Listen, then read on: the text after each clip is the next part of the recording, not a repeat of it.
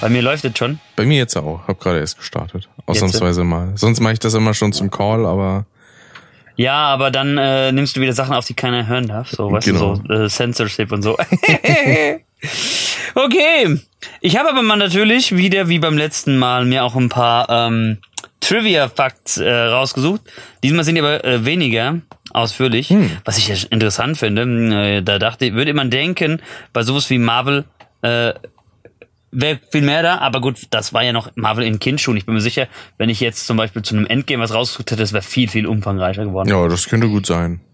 Ja. So, ich habe die Backup-Aufnahmespur auch schon mal gestartet. Und ähm, möchtest du eine Begrüßung machen? Die kann ich selbst. Weil letztes Mal war ich dran. Jo, die kann ich selbstverständlich machen. Und zwar wird das heute patriotisch. Zwar nicht unbedingt für uns, aber für Leute aus Übersee. Und zwar geht's heute um Captain America, the First Avenger. Willkommen Ja, zu Backstreet Brothers. Hallöchen. Weil wäre es patriotisch Deutschland gewesen, hätte man nur sagen können, will dich lieben und verdammen oder so. Ne, nee, das ist was anderes.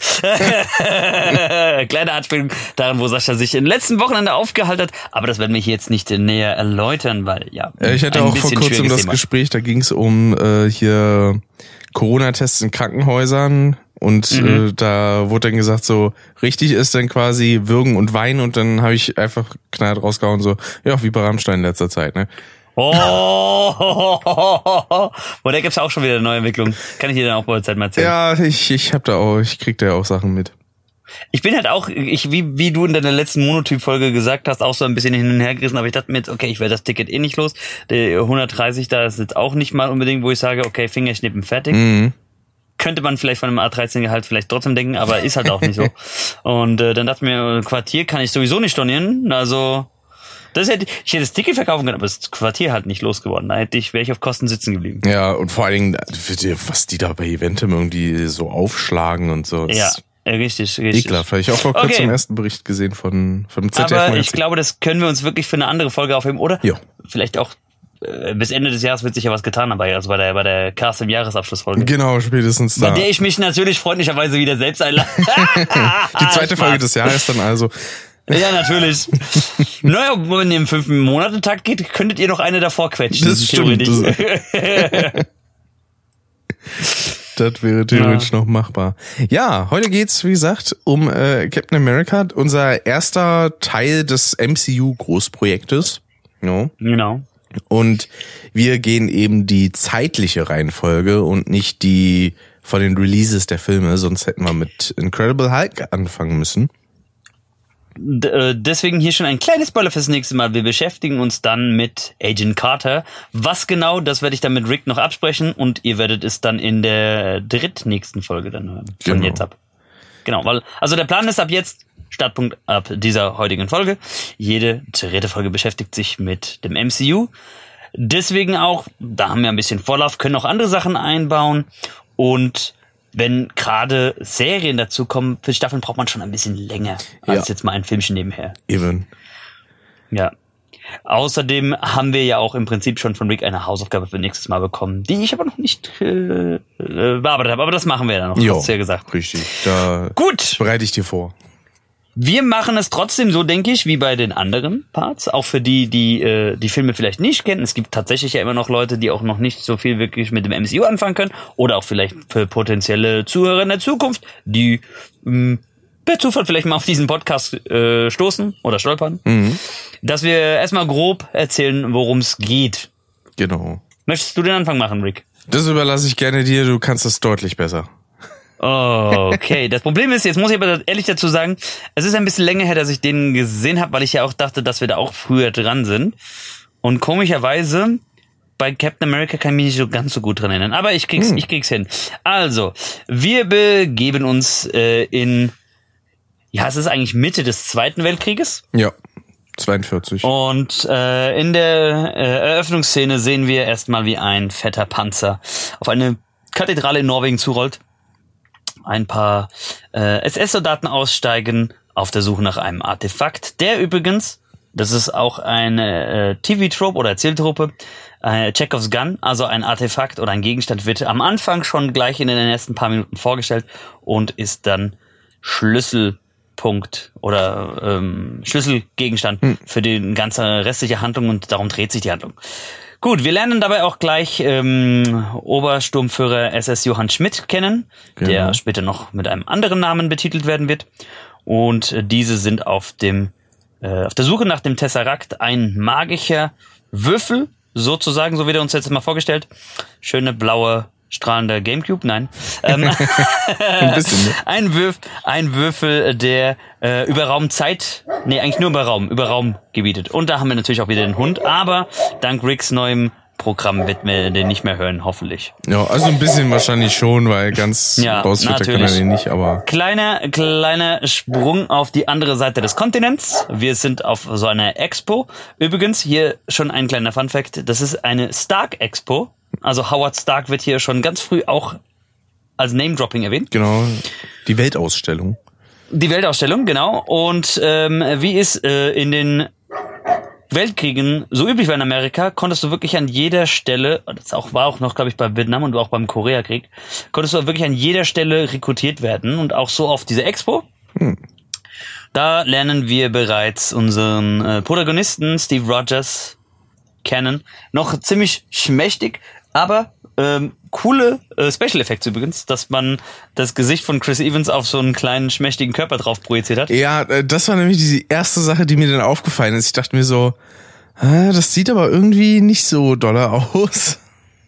Also es ist tatsächlich so, bis zu gefühlt der Stelle, äh, der mal Oberkörper frei machen soll, ist es eigentlich sehr gut, finde ich. Also es ist dann wirkt es ein bisschen wie Uncanny Valley, ne? Weil auch so ein bisschen Lichtverhältnisse nicht so ganz stimmen.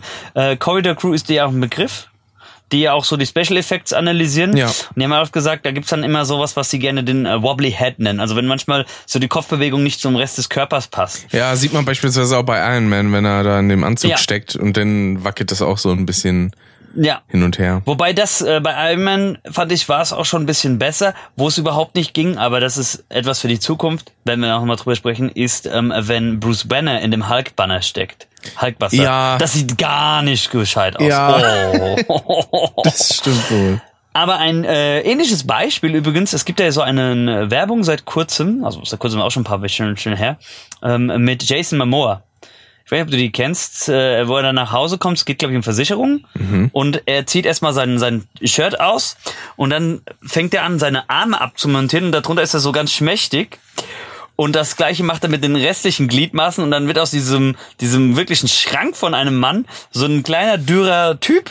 Ja, So dann setzt er sich Oh, ja, genau. Setzt sich auf die Couch und zieht dann noch seine Haare ab und dann hat er eine Halbglatze.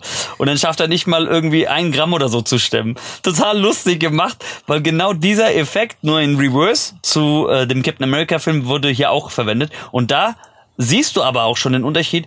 Captain America kam 2011 raus. Mhm. Äh, der Werbespot ist aus äh, Ende 22. Du siehst halt wirklich auch diesen Fortschritt in diesen elf Jahren in der Technologie. Ja. Aber back to topic. Wir lernen also Steve Rogers und äh, na, weißt du, wie Bucky mit Vollnamen heißt? Barnes. James ba äh, Barnes kennen, seinen äh, besten Freund. Ähm, äh, Steve Rogers unternimmt bereits den fünften Versuch der Armee beizutreten, was aber immer nicht klappt, weil er immer einen anderen Namen angibt, weil er zu schmächtig ist und wird immer ausgemustert. Mhm. Und ähm, tatsächlich ist es so, dass aber der ähm, Dr. Erkin, ein jüdischer Auswanderer, weil aus Gründen natürlich zu dem Zeitpunkt, der in Amerika ins Exil kam, ähm, trägt ihn für ein Experiment ein, für ein Spezialprojekt. Ähm, ihn zusammen mit einigen anderen Rekruten, die wir dann auch später in einem Trainingslager äh, kennenlernen. Ähm, dort werden die nämlich, ich bin jetzt gerade bei der Reihenfolge nicht 100% sicher, es kommt erst das Trainingslager, oder? Oder kommt erst ähm, äh, da wieder ein Überblick, Überblende zu Johann Schmidt? Äh, erst kommt die Überblende. Genau. Überblende, genau.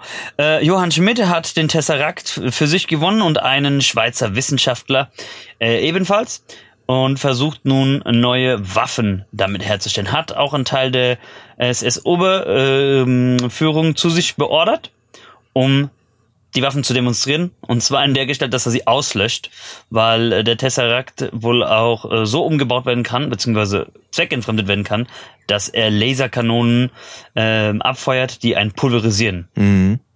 Und damit erfahren wir auch einen seiner größenwahnsinnigen Pläne. Er will nämlich auch äh, eine so eine größere äh, Aktion gegenüber Berlin starten, weil er die Macht haben will. Genau. Und damit wird nämlich, also der Wissenschaftler übrigens Dr. Arnim Sola, auch nochmal äh, in anderen Teilen wichtig, ähm, äh, wir lernen Hydra kennen, die äh, elitäre Untereinheit der SS, die von Johann Schmidt angeführt wird. Der auch versucht hatte übrigens, über eine Formel äh, stärker zu werden. Mhm. Und wie genau dazu kommen wir gleich. Ja, Ähm, was wir noch ja gut, Ja. Da, da können wir gleich zu Nee, kommen. nee, ja, mach, stimmt. mach, mach, mach. Ist ja, nee, ist ja ein kleiner Twist. Genau. Was wir, was wir auch äh, natürlich wieder bei der Blende zu Steve Rogers auch erfahren ist, dass es auch schon ein äh, Schlüsselwort, was er nämlich sagt, I can do this all day, also ich kann das jeden Tag machen. Genau. Er geht nie einer Schlägerei oder einem Konflikt aus dem Weg. Und auch obwohl er immer einstecken muss, äh, weicht er nicht zurück. Und da gibt's auch eine erste Anspielung, als er in der Gasse verprügelt wird, bevor Bucky ihn dann rettet. Genau. Ne? Ähm, er nimmt einfach ein Schild von, also eigentlich einen Deckel von einem Mülleimer und hält ihn wie ein Schild vor sich. Ja, das fand ich schon so schön. Aber das Schöne ist auch, dass da schon im Hintergrund das erste Mal die Theme, äh, Main Theme, äh, kurz ertönt. Dieses dun, dun, dun, dun. Also es so, hat so ein bisschen was Patriotisches auch, ne? Passt ja halt auch zu dem Charakter. Ja, das stimmt. Gut, ähm, kleiner Cut über zu dem Rekrutenlager. Es sind, meine ich, ungefähr ein Dutzend weitere Soldaten, die mit Steve Roger ähm, auf Ausdauer, auf Köpfchen etc. getestet werden. Genau. Und ähm, die haben eine riesige Marschroute vor sich. Und der Drill Sergeant, gespielt hier von Tommy Lee Jones, hatte einen äh, Fahnenmast aufgestellt. Ich fand das, ich fand diese Szene so genial. Und äh, oben dran hängt ein Wimpel. Und dann sagt er, derjenige, der es schafft, den da runterzuholen, der darf den Weg zurück mitfahren bei Agent Carter und ihm. Und ich glaube, Howard Stark äh, sitzt da auch schon mit in diesem Auto. Bin mir aber nicht hundertprozentig sicher. Hm. Das kann Nee, ich mal kurz überprüfen. äh, hat ja auch keinen Einfluss auf die Handlung. Ja, das stimmt. Ähm, auf jeden, auf jeden Fall. Ähm, die, die Muskelberge von Soldaten versuchen alles Mögliche, schaffen es nicht, rutschen immer ab. Und dann kommt äh, Steve Roger auf die Idee, ah, da unten ist ja ähm, einfach so ein, so ein Querhalm, der das zusammenhält, zieht den einfach raus, dadurch fällt der Mast um und er kommt an den Wimpel ran. Genau. Und Stark war nicht dabei. Stark war nicht dabei.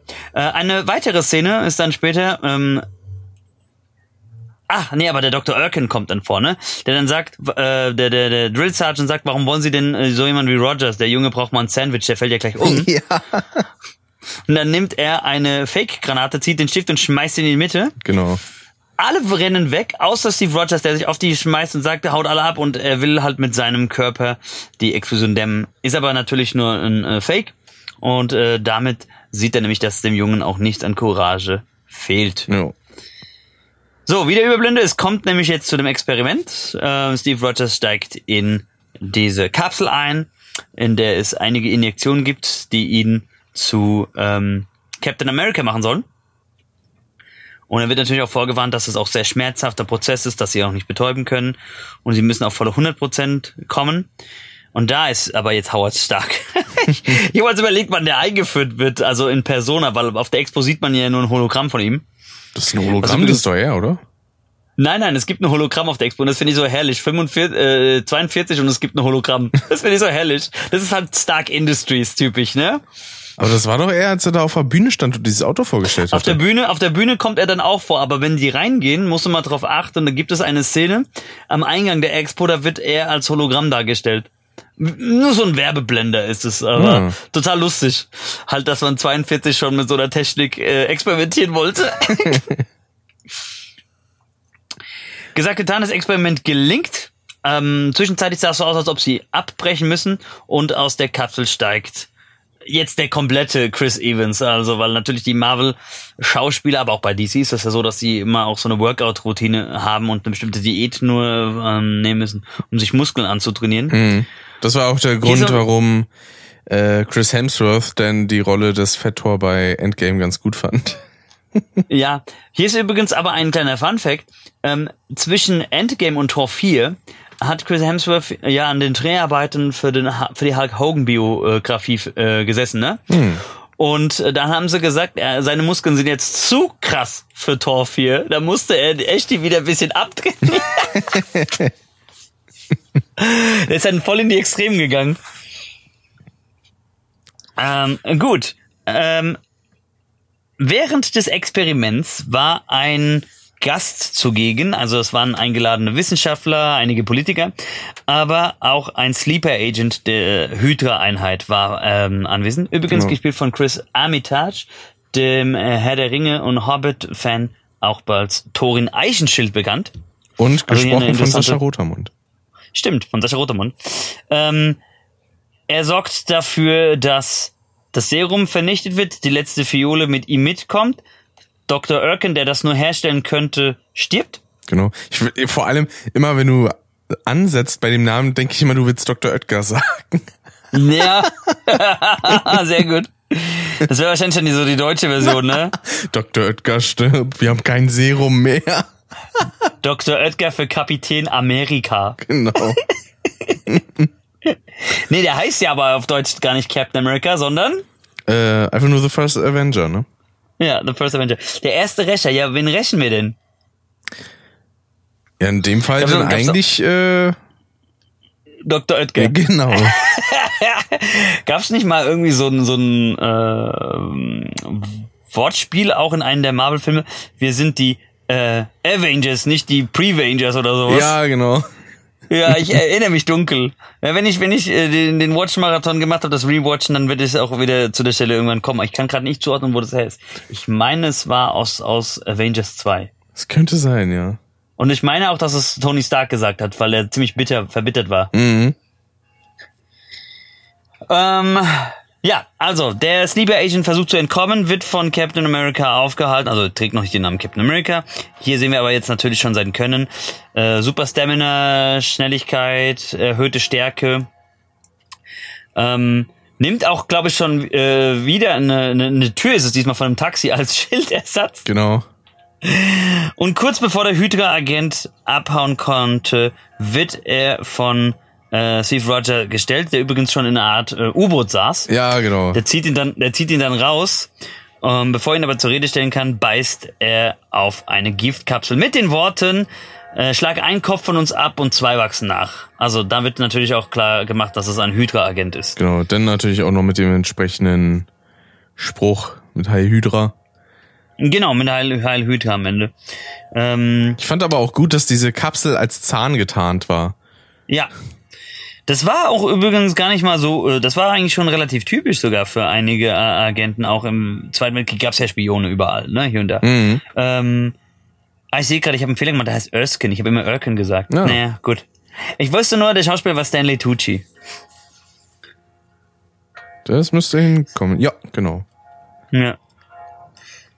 Und Okay. das ist ja auch eine Sache, Ja. die man über den Cast noch erwähnen kann. Ne? Hugo Weaving als äh, dann eben Johann Schmidt, den man ja Genau. auch vor allem aus Matrix und Herr der Ringe hat er, glaube ich, auch mitgespielt, ne? Ganz genau, da war Elrond. Ah. So, und äh, jetzt kommt nämlich das Entscheidende. Also wir haben natürlich über den Erskine noch erfahren, dass äh, Johann Schmidt selbst auch schon mal versuchen wollte, so ein äh, Übermensch zu werden. Und äh, den Namen Red Skull trägt. Warum der Red Skull heißt, erfahren wir aber erst später. Genau. Ich dachte erst, weil dann habe ich da das nicht so ganz mitbekommen. Ich dachte nämlich erst, dass Erskine ihn als ersten Patient quasi hatte. Dafür. Ja, er hat ihn auch als ersten Patient, beziehungsweise er wollte das Experiment mit ihm nicht fertig durchführen, weil er die, den Größenwahn in ihm erkannt hat und hat dann gesagt, das lasse ich. Ne? Und er hat dann an sich selbst das Experiment durchgeführt und äh, zu welchem Ausmaß oder Zweck, das erfahren wir dann noch. genau. Was ich übrigens gerade interessant finde, ist, und das wusste ich gar nicht, dass Howard Stark von Dominic Cooper gespielt worden ist, den ich ja momentan, ich habe gerade angefangen, ähm, Preacher mal zu schauen. Äh, ich feiere den da so total ab. Ich war ein bisschen Das enttäuscht, dass er in der deutschen Synchron nicht trotzdem die normale Howard Stark Stimme hat. Hätte ich gut gefunden. Die, die hatte die, die hatte doch, glaube ich, erst später, ne? Der alte Howard Stark. Ja, genau. Aber an Von, sich von entwickelt Schneider. sich ja die Das Stimme ist, auch nicht. Ich weiß mal, ich weiß mal einen Synchronsprechernamen, den du nicht weißt. Oh, wie cool. so, was hattest du gesagt? Sorry. Äh, weil an sich ändert sich eine Stimme ja nicht so sehr innerhalb von 30 Jahren, wenn man da jetzt nicht gerade Kind war. Und da ist er ja schon junger Erwachsener. Ja, was ich aber interessant finde, ist, wenn man also das ist auch etwas, da müssten wir dann sowieso noch mal äh, in der Zukunft auch drüber reden, ob das irgendwie mit der Zeitachse ähm, so ein bisschen unstimmig ist, weil ähm, Howard Stark ist Spätvater geworden. Wenn du mal bedenkst, wenn der hier so, na sagen wir mal Mitte, Anfang, äh, Mitte, Ende 20 sein soll, Mhm. na, weil er hat ja schon Doktortitel und äh, dann in den äh, 70ern erst gerade, also 78 erst frisch gebagener Vater ist, der ist erst Spätvater geworden. Ja, das stimmt. Da hat er sich Zeit gelassen. Naja, das war immer Karriere halt, ne? Aber das ist tatsächlich auch etwas, was gar nicht so unüblich ist, dass die, die Kriegsgeneration, wenn sie noch Kinder bekamen, das auch meistens erst spät taten. Ja. Ich meine, äh, der Abstand zwischen meiner Oma und meiner Mutter ist auch viel größer gewesen als jetzt zwischen meiner Mutter und mir. Also äh, ist auch. Kann man auch nachvollziehen, gesagt- weil man will auch nicht unbedingt Kinder im Krieg großziehen, kann ich mir vorstellen. Oder in der Nachkriegszeit direkt. Ja. So. Ja und jetzt Gut. kommen wir eigentlich schon zu der Stelle, wo ja Steve Rogers erstmal einfach nur als Maskottchen arbeitet. Genau. Genau, ähm, äh, das, also, weil das, äh, da wollte ich noch sagen, als der ähm, Hydra-Agent gestoppt wird, geht die letzte Probe kaputt. Und der Einzige, der die äh, wieder hätte herstellen können, war der Erskine selbst. Genau. Backup und so gab's natürlich noch nicht, ne? Ist ja klar. Und ähm, damit äh, betrachtet eigentlich auch der Colonel Chester Phillips, jetzt weiß ich es wieder, das ist Tommy Lee Jones Name, das Experiment als gescheitert und dass Steve Roger nur als Maskottchen herhalten soll, der dann von Bundesstaat zu Bundesstaat ziehen soll, um neue Rekruten anzuwerben. Genau. Und dann gibt's auch so eine bescheuerte Satire mit so einem ähm, äh, Schauspieler Hitler, den er dann immer auf die Nase haut oder sowas. Ja, genau. Das ist Ah, erst so super. hinter den Damen versteckt. ja. Hinter den Chili denn. Das ist einfach, einfach nur schlecht gemacht. ähm, das geht so lange. Vorher ist gut, natürlich äh, muss er sich damit abfinden, aber er findet es nicht toll. Ähm, bis seine Propaganda-Auftritt ihn bis an die Front schickt. Mhm. Und äh, dort machen sich die Soldaten natürlich über ihn lustig. Die haben auch keine Lust auf sowas, weil die sagen halt, äh, was soll diese Verkleidung und alles. Die sagen ja auch die ganze Zeit so, wir wollen die Frauen wiedersehen. Ja. Und er will es beleidigt abziehen und kriegt aber dann mit, dass Bucky und seine Einheit äh, gefangen genommen worden sind und in einer nächstgelegenen Hydra-Fabrik unterkamen. Genau. Deswegen äh, klaut er einen äh, richtigen Schild, macht sich auf den Weg und nimmt wirklich im Alleingang diese Fabrik ein und befreit die Soldaten. Und da ist etwas, das ist mir auch nie aufgefallen. Erst jetzt beim mal wieder gucken, weil ich halt auch jetzt im Hinblick auf den Podcast auf so Sachen geachtet habe. Ein wichtiger äh, Charakter aus den ersten Captain America Comics wird kaum mit seinem richtigen Namen in dem Film benannt. Der, der typische Kinogänger, der kann auch damit nichts anfangen. Aber äh, Damdan Durgan, ähm, einer der wichtigsten Verbündeten, weil es gibt Captain America Comics, die spielen halt zur Zeit des Zweiten Weltkriegs. Dann gab es halt irgendwann diesen wirklich auch wie in der Biografie diesen Break, der friert dem Eis ein Hm. und äh, landet in der Gegenwart. Ach übrigens, das ist ja eigentlich im Prinzip wie der Film anfängt, ne? Wir haben eine äh, Szene, wie ein Schiff aus dem Eis gezogen wird Genau. und da liegt ein Schild drinne. Richtig. Und dann startet halt die Rückblende. So könnte wie kamen sagen. wir hier hin, genau. Genau. Aber das habe ich deswegen noch nicht erwähnt, weil da gehen wir nochmal zum Schluss dann sowieso drauf ein. Ja, war ja sowieso eigentlich erstmal nur so ein kleiner Einstieg, weil man ja dann direkt eben von einem ursprünglichen Gegenwartsszenario ja dann so hart in die Vergangenheit gerutscht ist. Ja, genau. Und ähm, auf jeden Fall, also es gibt eine, eine Reihe von Captain America Comics, wie gesagt, die spielen im Zweiten Weltkrieg. Da spielt Bucky eine Rolle, ja. Aber da spielt auch dieser Damdan Durgan eine Rolle. Und der ist halt wirklich hier nur ganz, ganz äh, am Rand erwähnt, weil natürlich für die größere Narrative, die Marvel ja anfing mit Captain America schon zu planen, sieht man ja auch in der Post-Credit-Szene dann, äh, hätte das auch keinen Sinn gemacht, den jetzt weiter auszubauen. Ähm, auf jeden Fall ist es einer der Soldaten, gespielt übrigens von den McDonough. Ich finde diesen Schauspieler auch so genial, weil er spielt normalerweise sonst immer Schurkenrollen. Und äh, das finde ich bei dem Schauspieler, wenn wir mal irgendwann Arrowverse machen, da kommt er nämlich auch als einer der Schurken vor, ja. Äh, ich finde eine Sache übrigens bei Mill McDonald so lustig. Der ist äh, Anfang 60 oder so, glaube ich, mittlerweile. Und in seiner ganzen Karriere hat er nie eine Sex- oder Kussszene gedreht. Weil er hat gesagt, er kommt aus so, so einem erzkatholischen Haushalt und er hat das, weil es von seiner Mutter auskommt. Und trotzdem ist gefühlt jede Rolle irgendwie immer so ein sadistisches Schwein, was einfach halt so komplett der Schurke ist. Aber Sex- oder Kussrollen, das kommt ihm nicht in den Sinn, ja?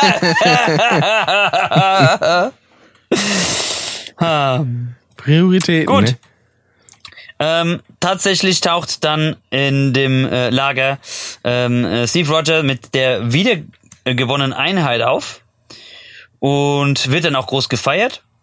Und daraufhin kommt nämlich dann den Leuten doch mal die Idee, dass sie eine Sondereinheit um Steve Roger ähm, bilden, der dann ähm, mit dieser Einheit äh, gegen Hydra direkt vorgehen soll, während der Rest sich natürlich um die Front gegen äh, Deutschland kümmern soll. Genau. Und ähm, äh, da taucht auch das erste Mal Vibranium auf und ein passender Schild wird äh, gesucht. Finde ich auch ganz lustig eigentlich, bis wie es zur Auswahl des Schildes kommt, weil äh, da ist dann äh, Peggy Carter, die ja wohl auch Gefühle mittlerweile für Steve Roger entwickelt, ähm, mittlerweile ein bisschen eifersüchtig auf so einen Groupie, der da rumläuft. Mhm. Das ist übrigens auch eine tolle, äh, teure ähm, Cameo, das war Natalie Dormer. Hm. Kennt man übrigens aus Tribute von Panem. Und äh, sie nimmt dann einfach eine Pistole und schießt dann auf ein Schild und er hält ihn so hoch und dann sagt sie, ja, ich denke, der ist passend. Genau. Ne? Also der typische Rundschild von Captain America findet hier das erste Mal Einsatz, kriegt dann natürlich später seine Farben dem Kostüm passend. Was ich übrigens interessant finde, das haben wir noch gar nicht erwähnt, äh, das Kostüm, was er als Maskottchen anhat, hatte, behält er eigentlich fast den ganzen Rest des Films. Ja, stimmt. Das, das bleibt in dieser Montur. Und obwohl es eigentlich so lächerlich aussieht, ist das auch das Originalkostüm aus den äh, Comics. Die, die Nachfolge-Marvel-Filme, die haben immer hier so einen eigenen Twist an die Kostüme gepackt, weil in den seltensten Fällen hast du einen Marvel-Film, wo die Kostüme akkurat sind. Weil würde es danach gehen, müsste zum Beispiel Wolverine bei den X-Men die ganze Zeit in gelben Spandex rumhüpfen. Ja, und das sieht dann halt, das kann ich auch nachvollziehen, dass man da dann sagt, das sieht halt einfach schon irgendwie ein bisschen albern aus. Es ist natürlich so dieses typische Superhelden-Narrativ, aber ja, nee. Ich finde beispielsweise den Suit, den er da in Infinity War äh, und Endgame hat, auch deutlich cooler. Oh, ich fand den auch schon ganz äh, äh, schnieke beim zweiten Captain America Film. Ja. Achso, und eine Sache, die man nicht vergessen darf, ist, dass dann tatsächlich ja schon die Enthüllung kommt von Schmidt, ähm, als er da äh, diese Tatsächlich bei einer der weiteren ähm, äh, Fabriken kommt es zur ersten Direktbegegnung mit Johann Schmidt, der dann sagt, wir sind äh, ähnlich zueinander, Sie und ich, Steve Roger, und dann greift er sich unter dieses Kinn und äh, enthüllt, dass sein Gesicht eigentlich nur noch eine, eine Gummimaske ist und darunter äh, Red Skull ohne Nase, der blutrünstige Totenschädel zu sehen ist. Genau. Und ich finde auch die Arten und Weisen, wie diese ganzen Vehikel aussehen von den Nazis, sehr, sehr spannend. Ja, das ist- Beispielsweise fliegt ja. er dann da mit so einer Rakete quasi weg, Ja. die aber halt einfach nur so einen riesigen Rotor um sich rum hat. Ja, ja.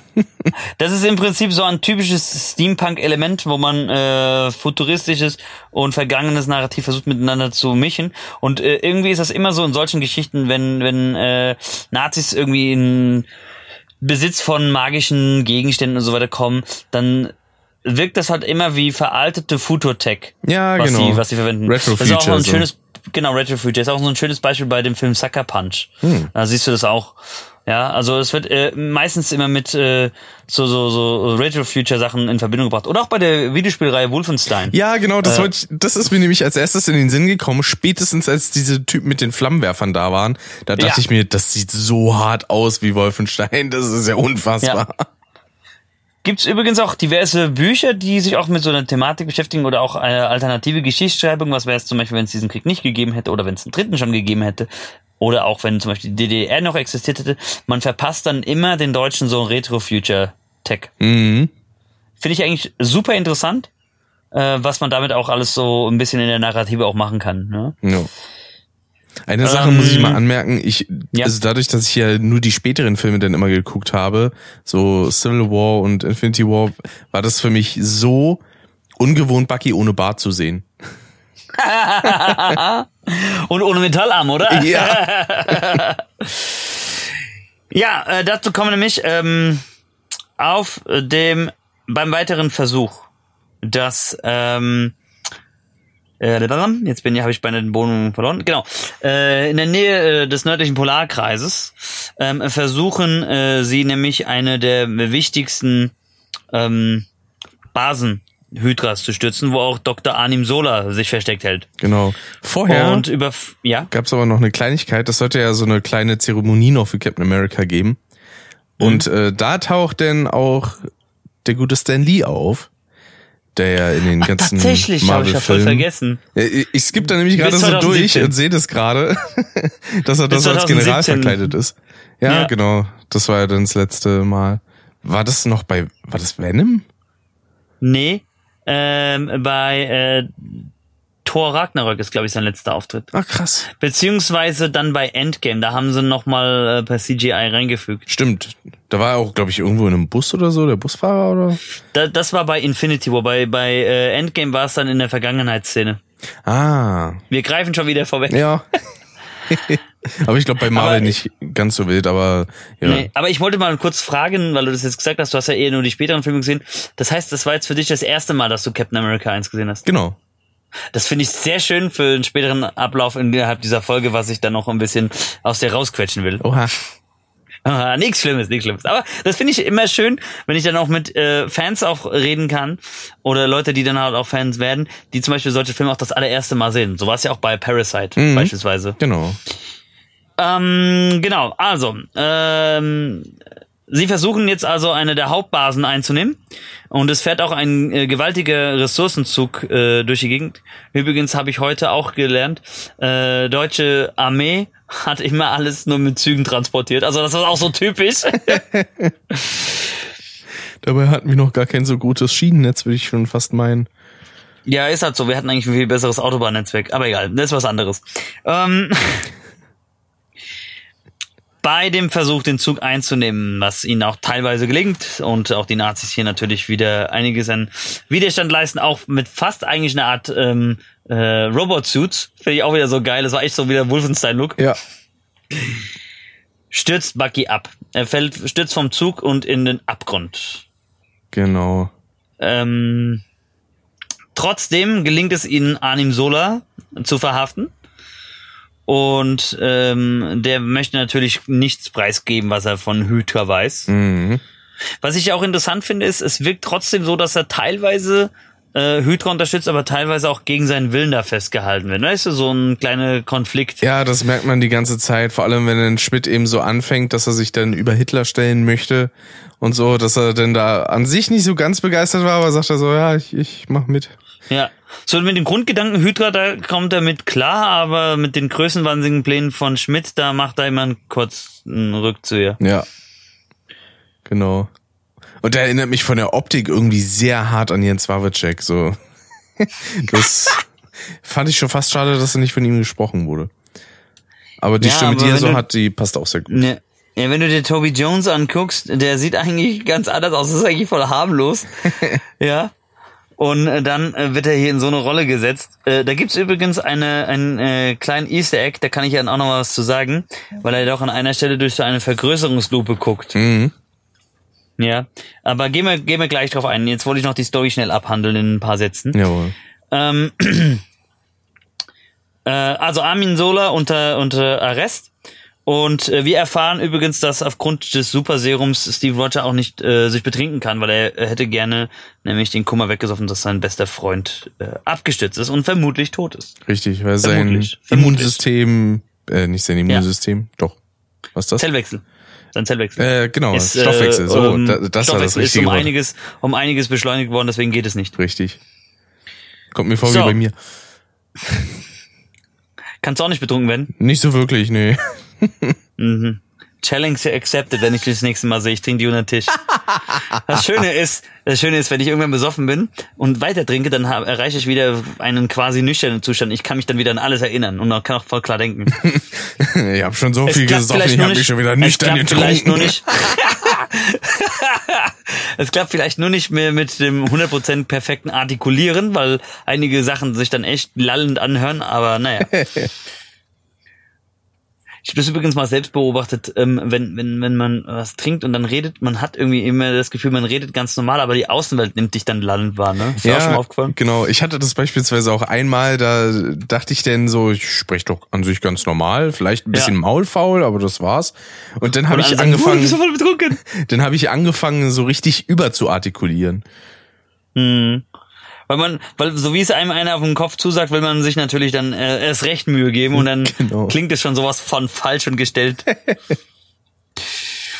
Okay, ähm, ähm, es kommt zum nächsten äh, Kampf in einer Hydra-Fabrik. Also ab jetzt wiederholt sich ein ähnliches Szenario. Genau. Und ähm, Schmidt verwendet, halt, wie gesagt, den Tesseract-Würfel auch immer, um die ganze Waffenindustrie bei Hydra anzutreiben, aber auch als Energieressource für Antriebe etc. Und so kommt es dann zu einem Handgemengel, äh, weil er auch wieder versucht abzuhauen. Und äh, Steve Roger diesmal mit an Bord ist. Mhm. Und während dieses Gefechts ähm, greift äh, Schmidt nach dem Tesseract-Würfel, diesmal mit seiner bloßen Hand, und löst sich auf. Genau. Wo ich mich noch frage, ob er tatsächlich stirbt oder einfach nur dadurch, dass der Tesseract ja auch zum Wegteleportieren benutzt Ah, wird. stirbt vermutlich. Ah. Wir lassen es mal so offen. Ähm, Steve Roger kann leider den, äh, ähm, das war ein Bomber, der eigentlich auf äh, die USA hätte fliegen sollen, Mhm. kann ihn nur noch ins Meer ablenken, weil sonst würde er nämlich, äh, sonst würde der Bomber nämlich ähm, New York treffen. Richtig. Und da muss ich kurz anmerken, es gibt ja auf diesem Hangar diese Verfolgungsjagd mit dem Auto. Und Ja. alter Vater sieht das furchtbar aus. Das stimmt allerdings. Da merkst du dann aber auch, dass sie noch ein Kind schon waren und noch nicht so das Budget hatten, was sie jetzt heutzutage verwenden. Ja, ich meine, es ist halt auch eine Herausforderung, so eine lange Strecke denn tatsächlich auch ordentlich darzustellen. Aber also allein schon wie das Auto und so aussieht, da denkst du dir, ach cool, Gran Turismo 5, ja? Ich habe übrigens eine Sache mal herausgefunden über ein Making-of. Ich meine, es war damals bei Fast and Furious 5.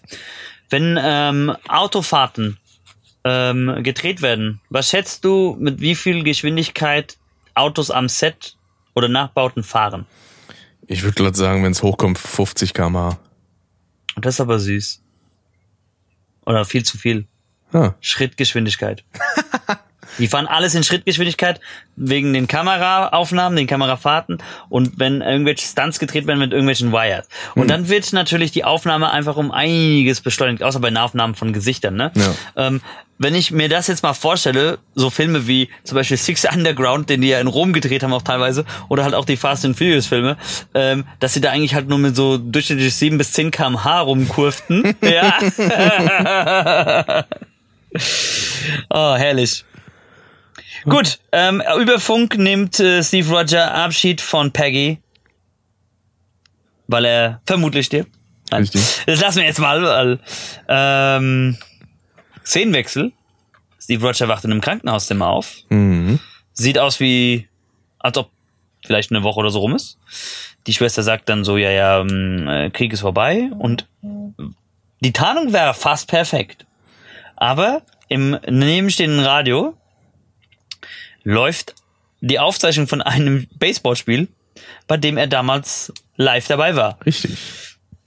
Dadurch checkt Steve Roger erst, dass irgendwas nicht stimmt, bricht auch aus. Man sieht dann auch, dass dieses Krankenhauszimmer in einem viel größeren äh, Fabrik, äh, leerstehenden Fabrik, äh, Lagerhallen, äh, Gebäude steht. Genau. Was zu einer noch viel größeren Einheit gehört. Er rennt raus und steht mitten im Times Square im Jahr 2011, checkt gar nichts. Wird dann von Nick Fury und Shield eingesammelt, die ihm sagen, er hat 70 Jahre im Kälteschlaf verbracht. Und man hat ihn am Anfang geborgen und wieder rausgeholt. Und äh, die einzige Postcredit-Szene, die es hier gibt, ist eine, eine Vorausschau auf Marvels Avengers, in denen Nick Fury einfach Captain America rekrutiert für eine neue Mission. Genau, und dann startet so ein regulärer Avengers-Trailer, der leider, Ja. boah, also ich weiß nicht, ob es so ein bisschen auch an der Zeit lag, aber der sieht halt so 2000er Generic aus, das ist ja unfassbar. Mit diesen ganzen Einblendungen und sowas. Ich, ich fand auch tatsächlich, dass ähm, ist auch die, die Musik war einfach, die wirkte auch wie frühe 2000er nur. ja. Aber wirklich, ey. Ah. Ja, deswegen, an sich ist er relativ schnell auch runtererzählt. Mhm. Von der Sache. Und ja, also ich habe aber schon mitgekriegt, warum ich den in den letzten Jahren gemieden habe, beziehungsweise warum ich ihn nicht so sonderlich interessant fand, weil mich auch das Szenario mit dem Kriegsschauplatz und so, das holt mich halt auch irgendwie einfach nicht ab. Das ist mir oft auch ein bisschen zu sehr Krieg geil finden und das dann halt auch eben noch mit so Comics. Das macht's für mich dann irgendwie nicht so sonderlich besser, aber fürs einmalige Gucken kann man das auf jeden Fall ganz gut machen. Ich möchte hier was machen, was ich gerne bei allem mit Marvel machen möchte. Ähm, und da äh, will ich jetzt mal testen, wie gut du schätzen kannst. Mhm. Auf einer Skala von 1 bis 100 Prozent, schätzt du, in welchem Rahmen äh, die äh, Rotten-Bewertung war? Von professionellen Bewertern. Aber da würde ich sagen, irgendwie so bei einer, bei einer 80 vielleicht. Genau 80, finde ich gut. Oh, nice. Audience, was sagt, was du denkst, was das Publikum gesagt hat? Schlechter oder besser? Würde ich sagen, besser. Ah, da bist du da leider daneben. Ah. Schlechter. Krass. Äh, bei Audience Score kommen wir nur auf 75 Prozent. Hm. Überraschend. Ich hätte gedacht, Mhm. die hätten da mehr reingebuttert. Tatsächlich, tatsächlich, wenn man sich, man kann die sich ja dann in dieser Datenbank auch einzelne rauspicken. Ähm, es gibt auch viele, die finden wie Rick das äh, Real Life langweilig. das ist ein kleiner Running Gag, weil du hast so gerade gesagt hast, warum du das nicht so berauschend fandst. Muss ich noch mal an was Altes denken. Das war glaube ich bei Carsten, wo du gesagt hast, ja, den Film fand ich jetzt auch nicht so gut. Äh, ja, Rick, der basiert auf wahren Begebenheiten. Ja, aber das, das fand ich jetzt aber langweilig. ja, also da halten wir fest, Rick findet das echte Leben langweilig. Das ist eine Form des Eskapismus. genau. Dafür habe ich ja das echte Leben. Nein. Ähm, natürlich kann man natürlich auf der einen Seite sagen, also äh, von der Narrative her, Zweiter Weltkrieg, es gibt so viele Filme. ja. Ja, die beschäftigen natürlich auch immer dieses, okay, man kann nicht sagen Klischee, weil das ist halt auch immer typisch, es gibt halt oft die, die amerikanische Perspektive auf das Ganze, die, die sich dann als die rühmlichen Helden feiern. Natürlich äh, war das auch nicht alles so in der Realität. Klar, Mehrheit der Deutschen. Verbrechen, Kriegsverbrechen. Ist klar, kennen wir. Wir kennen die Geschichte, wir kennen die Geschichte, ja. Ja. Ähm, aber was dann oft auch unter den Tisch gekehrt wird, ähm, äh, beispielsweise, wie ging es den anderen Alliierten zum Beispiel, ja. Es gibt kaum, also es gibt selten, äh, gibt es zum Beispiel einen Weltkrieg aus der beispielsweise russischen Perspektive, äh, die ja auch viel drunter gelitten haben. Französische sowieso. Britisch bisschen am Rand, aber auch wenig und dann wird's auch meistens schon mit irgendwie Action oder Slapstick verbunden, wie jetzt Captain America The First Avenger oder auch zum Beispiel ein Film aus den letzten zwei Jahren, äh, Kingsman The Beginning. Ja, also es wird immer eine, eine andere Narrative drum gefunden. Man kam halt bei Captain America nicht drum herum, ähm, äh, im Zweiten Weltkrieg zu starten, weil das ist halt auch seine Origin Story. Wir sind ja hier in Marvel Phase 1 und auch in Phase 2 bisweilen manchmal noch in Phase 3, wobei da hat's jetzt mittlerweile nachgelassen. Die ersten Marvel-Filme liefen eigentlich auch nach Schema F ab, dass eine Origin-Story gesponnen worden ist. Wie ist dieser Held überhaupt entstanden? Wie kam er zu seinem Namen? Wie kam er zu seinen Fähigkeiten? Manchmal auch, wie kam er zu seinem Kostüm? Ja. war der erste Schurke? Und ein Hauptproblem, was ich ähm, finde, äh, was auch bis heute noch nicht im MCU so wirklich behoben ist, die meisten Schurken überdauern auch nicht den Film, in dem sie vorkommen. Ja, das stimmt. Also deswegen oft- war ja dann ja. Thanos so eine Besonderheit dann später. Ja. Und oft wird eigentlich gesagt, nee, Helden töten nicht. Und dieser Ehrenkodex, den wir auch aus DC von Batman kennen. Aber ähm, wir werden noch erleben, wie viele Marvel-Helden ihre Schurken tatsächlich getötet haben. Ähm, es gibt wirklich ganz wenige Ausnahmen, äh, wo die Schurken überdauern. Und das finde ich halt auch etwas so schade. Das ist auch so ein, eine Altlast, die zieht sich jetzt auch wirklich fast bis in Phase 5 schon hinein, dass viele Schurken A, ihre Filme nicht überleben. Oder halt auch ihre Staffeln, wenn sie in der Staffel vorkamen. Oder auch manchmal nur eine Folge. Manchmal, ähm, äh, wenn wir bei Agents of S.H.I.E.L.D. noch sehen, das hat so ein bisschen Monsters of the Week äh, Format man, an manchen äh, Situationen.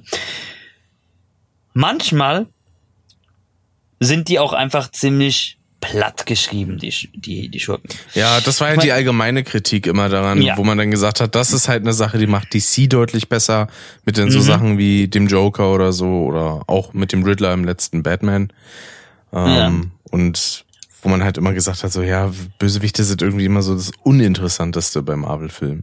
Ich finde das super interessant übrigens, dass du auch zwei äh, Schurken eben als Beispiel für gelungene Schurken heranführst, die auch sehr menschlich eigentlich sind Ja. im Vergleich zu, was es an Übernatürlichem auch noch gibt. Das stimmt.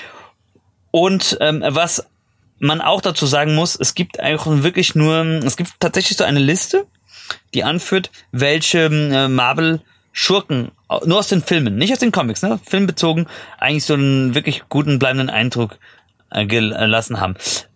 Red Skull ist nicht so weit oben, das ist klar, ja, weil äh, klar, der hatte halt durch den historischen Kontext schon seine Motivation, seinen, seine Ziele gegeben, ja. Ja, Der auch war halt beispielsweise evil, bei evil den for the ganzen, Lulz. Ja. Aber auch bei beispielsweise den ganzen Iron Man-Filmen, die gucke ich halt auch nicht, weil ich mir die entsprechenden Bösewichte angucken will. Ich meine, in Teil 1, Jeff Bridges, finde ich schon ganz cool. Ja. Äh, ich meine, den, den mochte ich auch als Dude in äh, Big Lebowski sehr. Aber ja, der, der war jetzt halt auch nicht krass, war halt einfach nur ein arschiger Geschäftsmann.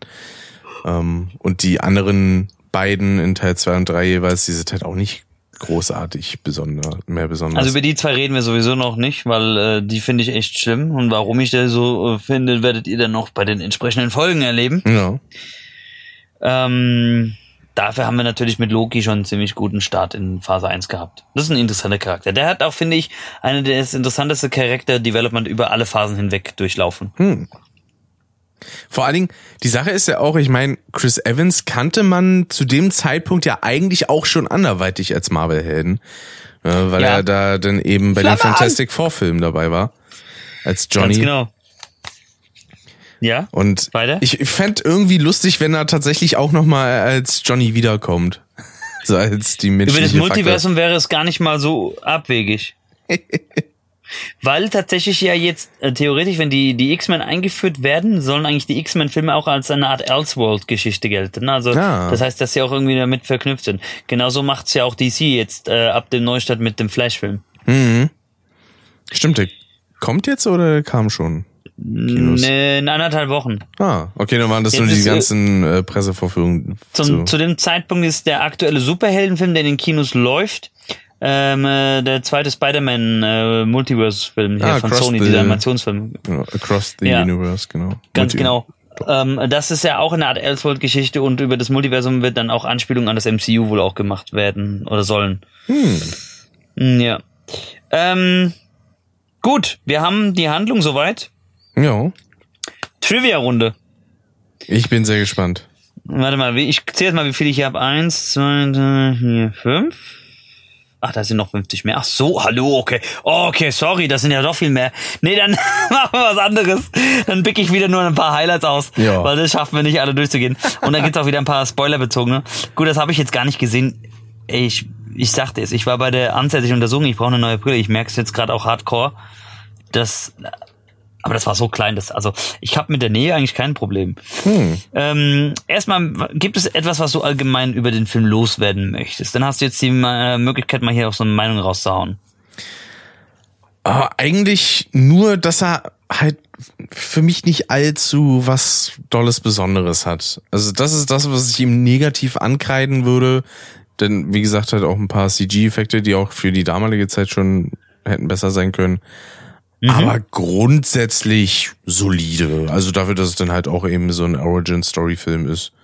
Ja, doch. Und ohne äh, jetzt mal äh, darauf zu schauen, wie der äh, bewertet wurde, was hättest du dem für ein Rating gegeben? So dein persönliches von 1 bis 100 in Prozenten. Ich wäre bei dem bei so einer 70 gewesen. Okay.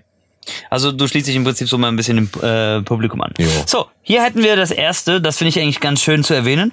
Äh, ursprünglich sahen die Pläne vor, dass sowohl James Logan Howlett, also Wolverine, und Eric Lehnsherr, Magneto, Moment kurz, dem Hund einen aufs Maul geben, nein, äh, einen kleinen Gastauftritt gehabt hätten. Logan an der Front als Soldat und Eric in einem KZ. Diese Gastauftritte und es tatsächlich auch besetzt mit denselben Kinder- und Jugendschauspielern aus den jeweiligen X-Men-Filmen, sind aber gestrichen worden, weil zu dem Zeitpunkt Fox noch ganz fest seinen Daumen über die Rechtssituation drauf hatte. Ah. Chris Evans wurde die Rolle angeboten, hat sie aber tatsächlich im Vorfeld dreimal abgelehnt, bevor er sie dann letztendlich annahm. Äh, nicht, weil er äh, irgendwie die Rolle nicht mochte, sondern weil er gedacht hat, na ja, ähm, es hat schon mit äh, Johnny Storm nicht so funktioniert mhm. und könnte einen negativen Einfluss auf sein Privatleben oder seine Karriere haben, wurde aber dann letztendlich sowohl vom Regisseur Joe Johnston und Robert Downey Jr. überredet, diese Rolle anzutreten. Ah, aber da finde ich das irgendwie noch schöner, wie sich denn diese Dynamik zwischen den beiden im MCU entwickelt. Ja. Auf jeden Fall. Das hat ja nochmal einen schönen Beigeschmack. Nochmal aufgreifen. Stanley Tucci hat sich sofort für die Rolle von Dr. Erskine beworben, weil er schon immer einmal eine Rolle spielen wollte, bei dem er seinen deutschen Akzent zur vollen Geltung bringen konnte. Ah. Also ich habe den Film auch schon mal auf Englisch geguckt. Ist total lustig eigentlich, wie der spricht. Aber ähm, äh, ich nehme dem Hugo Weaving den Deutschen nicht ab. Hm. Toby Jones, den Dr. Alim Sola, den nehme ich den Akzent ab, aber der Hugo Weaving, der klingt mir leider nicht authentisch genug. Ja. Ist auch nicht schlimm. Kann nicht jedem gelingen. Ich meine, wenn man Sherlock Holmes mit Robert Downey Jr. auf Englisch guckt, der schafft es halt auch im Verrecken will, nicht einen britischen Akzent hinzulegen. Also selbst wenn sein Leben davon abhängen würde. Also von daher. Man lustig hätte halt ich ja so. gefunden, wenn man für den Schmidt dann so jemanden wie den Walz genommen hätte oder so.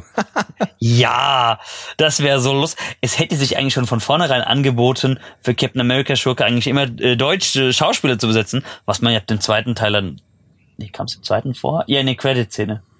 Der Baron von Strucker. Ah, ja. Das ist ja äh, hier der Kretschmer. Genau. Kretschmann, Kretschmann, Kretschmer? Nee, warte mal, einer war Handballspieler, einer war Schauspieler. Kretschmer war der Schauspieler. Hm. Nee, Kretschmer war der Schauspieler. Kretschmer ist der Handballer. So, jetzt haben wir es aber.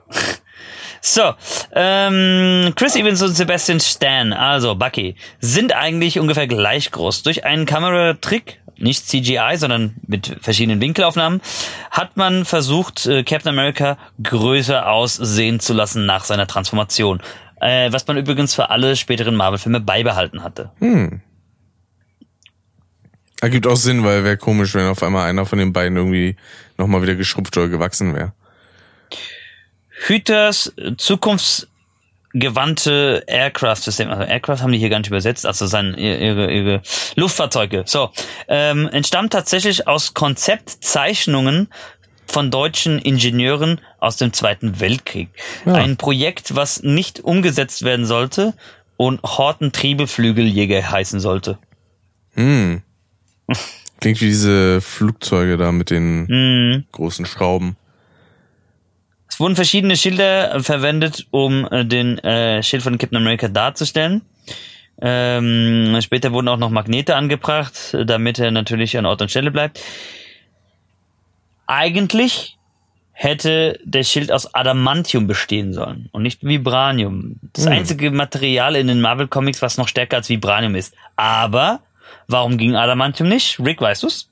Ich würde sagen, weil das dann irgendwie eher ein Allmineral ist, das ne, sie noch nicht hatten. Die beiden, die beiden Materialien gibt's ja nicht. Vibranium und Adamantium sind erfundene Materialien. So. Nein, Adamantium wäre deswegen nicht gegangen, weil es zu den X-Men gehört das ist nämlich das Metall, was in Wolverines Körper steckt. Ah, und, und auch hier war es wieder eine Rechtssache. Ah, okay.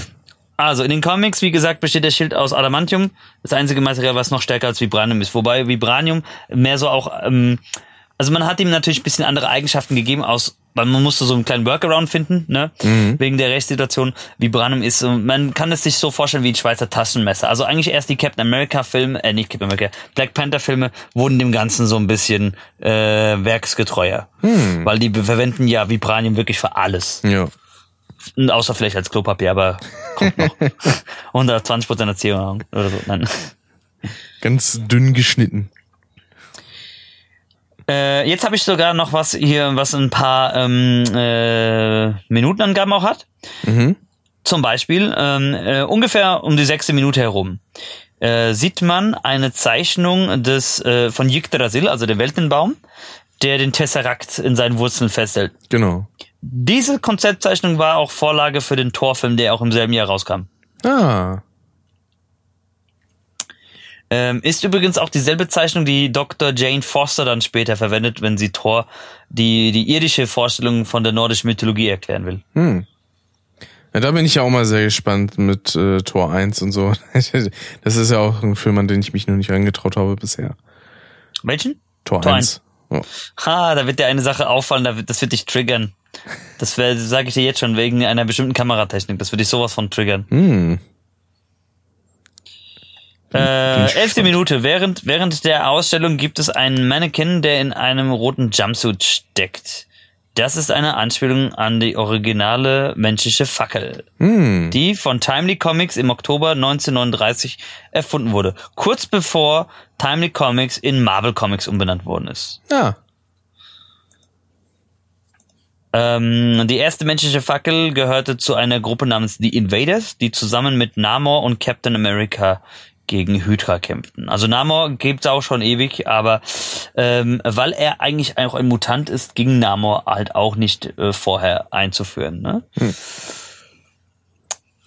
Der Roman, wenn man es rückwärts hat. Genau. ähm, genau. Ähm, Im Gegensatz zu vielen anderen Marvel Darstellern musste Chris Evans nicht für die Rolle vorspielen. Das ergibt sich aus dem, was ich vorhin vorgelesen habe, ne? Weil äh, die, äh, die Regisseure ihn unbedingt dafür haben wollten. So, was haben wir noch? Auch noch was Schönes. Äh, circa 14. Minute. Peggy trägt ein rotes Kleid. Und äh, dieses rote Kleid wurde von Melanie Laurent auch in dem Film Inglourious Bastards getragen. Ah. Das war die Französin, ne? Ja. Ja. Stanley sitzt als General in seinem äh, Gastauftritt. Neben ihm befindet sich der Schauspieler Rap Brown. Rap Brown hat 1979 und 19 auch 1979, ich wusste gar nicht, dass die beiden im selben Jahr rauskamen, bereits auch einmal Captain America gespielt. Ach. Es gab zwei Filme äh, 70er Jahre. Ähm, da hat man sehr versucht, äh, an der Comicvorlage zu bleiben. Also wirklich alles so mit campy Humor. Ja. Ah, In der. Hinsicht gibt's ja sowieso so viele Sachen, die dann auch so albern wirken, wie denn beispielsweise auch irgendwie Adam West Batman und sowas. Hm. Das, ir- irgendwann, irgendwann gre- greifen wir uns das. Pass auf. So, hier habe ich noch was Interessantes über Richard Armitage, ich, äh, der, der Hydra Sleeper Agent, ne, was ich gesagt habe vorhin, Torin Eichenschild. Ähm, das war ein echter äh, Nachbau einer Zweiten Weltkrieg äh, Mini-Spionage U-Boot-Einheit. Ja. Und um alles authentischer wirken zu lassen, wurde er tatsächlich in dieses U-Boot reingesteckt und es wurde echt mit Wasser gefüllt. Man hat versucht, das nur in drei Takes durchzuführen, weil Chris Armitage Phobie vor Wasser hat. Aquaphobia. Ach, was. Das heißt, seine Panik, die da kommt, weil er da rausgezogen wird, die war echt. Eieiei. Äh. So, ungefähr bei eine Stunde, zwei Minuten, äh, als äh, Damdan Dogan mit äh, einem anderen Soldaten mit einem gestohlenen Panzer die Hydra-Einheit verlässt, hört man ihn nur Baku rausrufen. In den Comics ist das tatsächlich der Kampfschrei der Howling Commandos, so heißt die Sondereinheit von Captain America, für alle Mitglieder, die Hydra angreifen. So, dann ähm, Stanleys Gastauftritt ist eine Besonderheit, denn äh, Captain America ist der einzige äh, Comic-Held aus der Phase 1, den Stanley nicht mitentworfen hat. Tatsächlich stammt Captain America einzig und allein aus der Feder von Jack Kirby und wurde in Captain America Falls the Traitor's Revenge in äh, Ausgabe 3 1941 erfunden. Hm. Aber natürlich durch den Support und den Namen Stanley, der da daran hängt, ne, äh, wurde das ähm, gebaut. Jo. Das Auto von Johann Schmidt beziehungsweise Red Skull war ähm, äh, wurde am Set zusammengebaut und als Inspiration dienten hierfür einerseits ähm, die ersten Ottomotoren, die ersten deutschen Autos, Mhm. Aber auch 70er Jahre James Bond Filme. Ja, das, das passt ganz gut. Vor allem, die haben ja auch immer so eine riesenlange Schnauze, diese Autos. Mhm.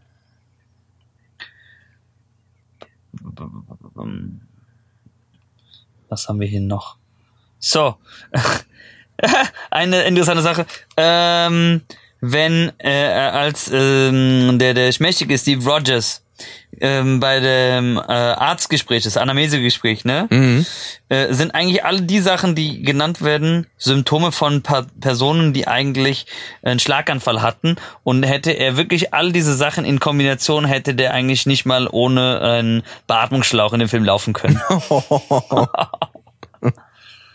Stattdessen wird dann nur gesagt, so ja, allein schon mit Asthma kriegen sie es nicht hin. Johann Schmidt, also Hugo Weaving, ähm, ähm, äh, äußert einen Satz, der so nicht im Skript stand, einfach nur, weil er ein ganz großer Fan von Jäger des verlorenen Schatzes war, und zwar And the Führer digs for trinkets in the desert. Ich weiß gar nicht genau, was er da auf Deutsch gesagt hat. Hm. Muss man nochmal nachgucken. Ja.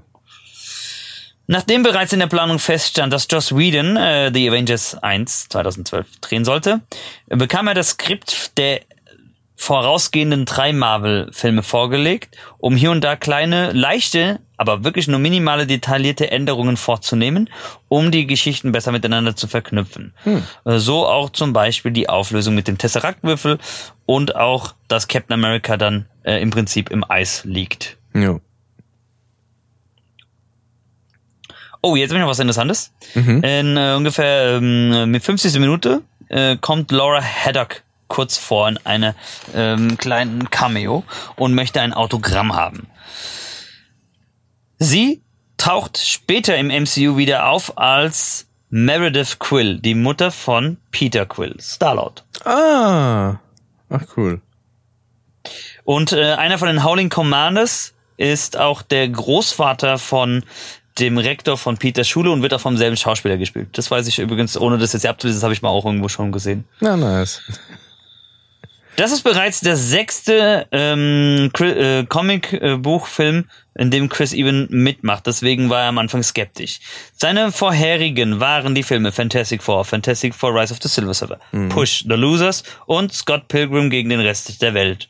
Außerdem hat er in Teenage Mutant Ninja Turtles 2007, dem äh, Animationsfilm, Casey Jones synchronisiert. Hm. Das ist für diejenigen, die vielleicht damit nicht viel anfangen können, aber den Charakter schon mal gesehen haben, der Typ, der mit einer Eishockeymaske und einem Eishockeyschläger äh, Schurken verprügelt. Jason Voorhees für Kinder. Mhm. Dies ist nur einer von drei ähm, äh, Marvel-Filmen, die unter Paramount Pictures äh, für Marvel Studios entstanden sind, bevor Marvel Studios eigentlich auch so als eigenständiges Studio heraustrat. Die anderen beiden Filme sind äh, der erste Avengers-Film und Iron Man 3. Ah, ach krass, okay. Ich dachte, das wären die ersten Filme irgendwie gewesen, weil sie da noch nicht das Budget selber gehabt hätten. Mhm. Ah, okay. Ja, aber mittlerweile machen die ja alles selber, ne? Mhm. Mein gut, mit dem Geld von Disney wundert mich das gar nicht. Hier habe ich mal wieder was so ähnlich wie bei Parasite bezüglich äh, der Übersetzung. Äh, ungefähr nach der eine Stunde, zwei Minuten äh, als sie im Tank unterwegs sind, Gabe Jones äh, sagt dann zu Dam Dogen, dass er drei Semester Deutsch in Harvard studiert hat und dann zu Französisch gewechselt hat, weil er die Mädchen viel hübscher fand. In der deutschen Übersetzung des Films sagt er, er hätte erst äh, Maschinenbau in Harvard studiert, aber nicht so lange, weil die Mädchen zu hässlich waren. Ja, stimmt, das hatte ich auch mitgekriegt, ja. Ah, sehr schön. So, das können wir überspringen, das ist nicht unbedingt so wichtig. Ähm, genau, in, in der ersten Vorlage sollte eigentlich sein, dass der Film damit beginnt, Captain America äh, erwacht und soll eigentlich dann die ganze Zeit in der Gegenwart spielen. Aber das erste Konzept ist dann wieder verworfen worden, weil sie dachten, okay, was mache ich mit einem Soldaten, der aus der Zeit gefallen ist, äh, ohne die Hintergrundgeschichte zu erkennen. Das hätte vielleicht den äh, normalen Kinogänger verwirrt. Deswegen hat man sich das teilweise für den zweiten Film aufgehoben. Mhm. Die wirkte Elemente. Ja, es ist ja dann auch so ein bisschen, vor allem das passiert so gesehen ja eigentlich mehrmals äh, im MCU. Diese, ich glaube, das, dieser Trope hat auch so einen bestimmten Namen. Wie Welche Hercules in New York beispielsweise. Ach so, ja, ja. Out of Time einfach heißt das tatsächlich. Character ja. Out of Time. Genau. Äh, und das ist ja dann sowohl mit Captain America, wo er dann in der Neuzeit ist, als denn, was heißt Neuzeit, aber im, in der Gegenwart der 2000er und 2010er ist. Und eben dann auch Thor, der dann so desillusioniert vom Erdenleben ist, als er dann dahin kommt. Mhm. Ganz genau. Und so, so auf diesem Konzept basiert ja auch zum Beispiel ähm, äh, der Cat, die Catweasel-Reihe. Äh, ja. Mit dem Zauberer, der sich auch dann auch in der Zeit verirrt hat. Ja.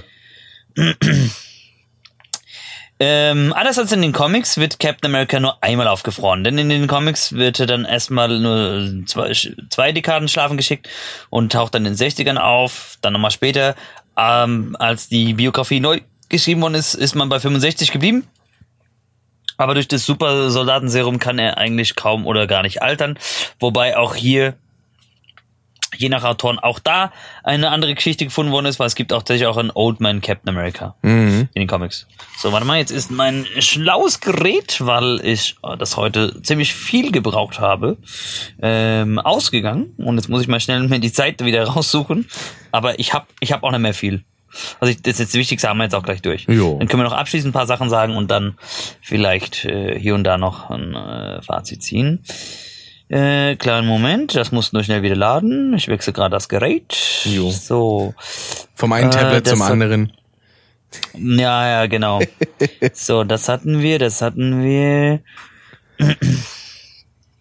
Genau, äh, das fliegende Auto, was Howard Stark auf der Expo erwähnt, macht letztendlich erst in Marvels Agent Carter sein äh, Debüt. Da funktioniert es als Prototyp. Und die perfektionierte Version taucht dann tatsächlich erst in Agents of S.H.I.E.L.D. auf. Macht natürlich auch Sinn, weil das ja auch Jahre später spielt, ne? Genau. um sich für die Rolle von äh, Peggy Carter vorzubereiten, trainierte Haley Atwell sechsmal die Woche. Boah, und hatte eine strenge Diät. Alter Schwede. Die äh, mit Samuel Jackson vorkommende Szene war eigentlich angedacht für den Prolog von äh, The Avengers, wurde dann von Joss Whedon auf eigenen Wunsch hineingefügt, um Verbindung herzustellen. Hm. Ja, passt auch James, besser. Pay ja, James Payton übernimmt wieder mal die Rolle von Adolf Hitler. Zuletzt spielte er diese Rolle in Monuments Man Ungewöhnliche Helden. Ne? Also nicht dieser Fake-Hitler, sondern der war ja auch mal an einer anderen äh, Stelle direkt zu sehen. Mhm. Jetzt finde ich noch was interessant, bevor sie sich, aber also sie wollten ja unbedingt Chris Evans haben. Aber es gab tatsächlich noch einige, die auf der äh, Plan B-Liste standen. Ich lese mal vor. Sam Worthington, kennt man unter anderem aus Avatar, ne? Der Hauptcharakter. Äh, Will Smith, Garrett Hedlund, Channing Tatum, Scott Porter, Mike Vogel, Sebastian Stan war auch mal vorgesehen, Chris Evans, Wilson Bethel, John Krasinski, Chad Michael Murray, Michael Cassidy, Chase Crawford, Derek Taylor und Jason Ackles. Huh. Außerdem auch für den Winter Soldier, äh, Quatsch, Winter Soldier, für Bucky vorgesehen, Kellen Lutz, Ryan Philippe und Alexander Skarsgård, der zu Bill Skarsgård auch unter anderem gehört. Mhm. Ja, ist ja eine riesige Ähm, Familie, die ja alle irgendwie schauspielerisch genau. unterwegs Der, sind. der Alte kommt ja in Tor vor. ah. Der Vater von den Skarsgårds. Ach, Bill äh, Skarsgård. Das ist der, der, der, der, der, der, der Wissenschaftler, der Doktorvater von der Jane. ach so, ah. Stimmt. Weil, stimmt, ich hatte erst Odin im Kopf, aber das war Anthony Hopkins. Ne? Ja. Für die Rolle von Peggy Carter waren vorgesehen Alice Eve, Gemma Atherton, Kira Knightley und Emily Blunt. Und interessant, dass einige davon dann trotzdem im MCU hängen geblieben sind, ne? Ja, ich meine, wenn man eine Auswahl für irgendwie Schauspieler hat, die man sowieso gut findet, die man sich in so einem Kontext vorstellen kann, dann, na klar, dann hebt man die sich auch entsprechend für dann vielleicht noch weitere Filme auf, wenn sich zu anbietet. Ja, eben. So. So, jetzt habe ich noch ein ganz wichtiges oder interessantes, was ich vorhin schon angedeutet habe. Ähm, als Dr. Arnim Sola durch diese riesige Lupe guckt. Ja. Das ist ja so eine über, überdimensionale riesige Lupe und die Kamera äh, ist ja von der anderen Seite, hält direkt auf sein Gesicht drauf. Ja, aber da war Ähm, ist, glaube ich, nur das- Fensterglas, oder? Ja, das ist eine Anspielung aber daran, wie er dann später als äh, böse KI aussehen soll. Ah. Du hast doch Captain America 2 gesehen, oder? Nee. Winter Soldier. Nein? Okay. Dann musst du dir das jetzt für die Zukunft merken. Dr. Arnim Sola und äh, böser Computer. Gut zu wissen. Mhm. Wie gesagt, der einzige. Ah, du hast What If gesehen. Ja. Ja, da, da hast du ihn doch schon gesehen. Ach so, okay. Ja, Dieser gut. Supercomputer, äh, der Ultron überschreibt. Ah, okay. Das ist Dr. Arnim Sola. Ah, da hatte ich den Kontext dann entsprechend noch nicht. Okay. Mhm. So, ja, interessant. Ähm, äh, Johann Schmidt ist sehr fasziniert von den Werken von Richard Wagner, welcher Nazi war das ja leider nicht damals, ne? Und äh, insbesondere vom Ritt der Walküre, weil er ihm auch die Geschichte um die Nibelungen äh, und Brünnhilde und Grimhilde und Sigurd äh, so interessierte. Wenn äh, in äh, der Szene ähm, Dr. Erskine ähm, Steve Roger etwas erklärt über das gescheiterte Experiment von Johann Schmidt, sieht man den ja so halb im Hintergrund so verschwommen. Und man hört ganz entfernt die Eröffnungsfanfare von der Ritt der Walküre. Mhm. So. Hat er ja sowieso dann auch immer das Öfteren zitiert. Hm. Ha. Wyatt Russell wollte unbedingt als Captain America vorsprechen und die Rolle bekommen. Wurde dann natürlich abgelehnt, weil die Rolle dann äh, automatisch an Chris Evans ging.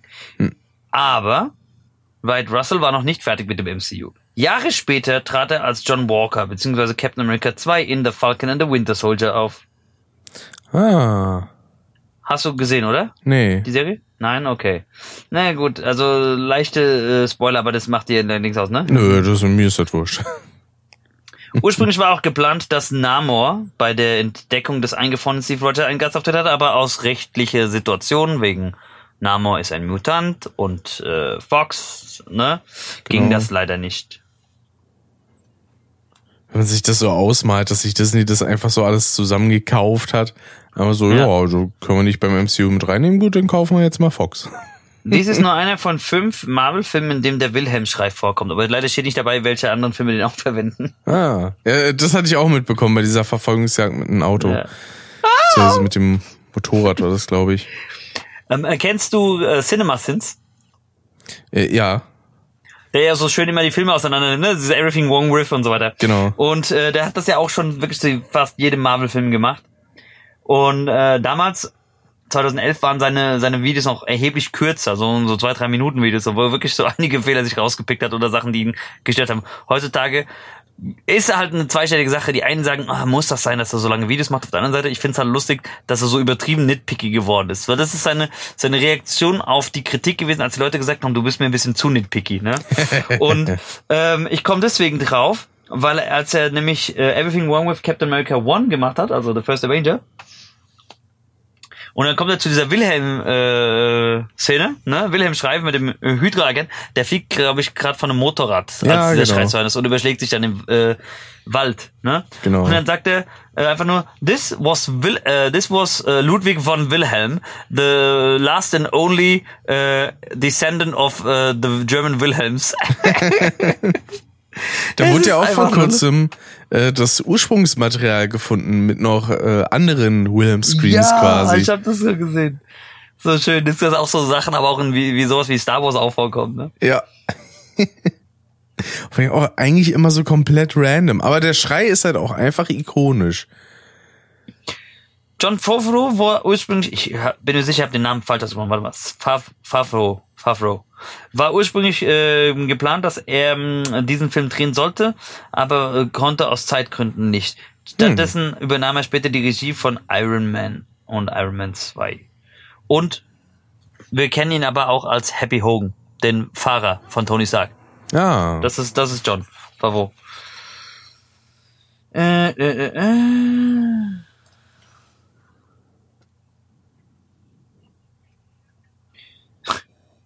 Hier auch eine Anspielung an etwas später im Film. Howard Stark, als er das Schild, den, den Schild vorstellt, sagt er zu Captain America folgende Worte. Äh, Hydra wird äh, auf dich losstürmen, aber wird dich nicht mit nur einem Taschenmesser angreifen. Interessanterweise auf dem, äh, beim Höhepunkt auf dem Kampf am Flugzeug nimmt ausgerechnet äh, der Red Skull ein Taschenmesser, um Steve Rogers den Tesseract aus der Hand zu schlagen. Ja. Perfekt.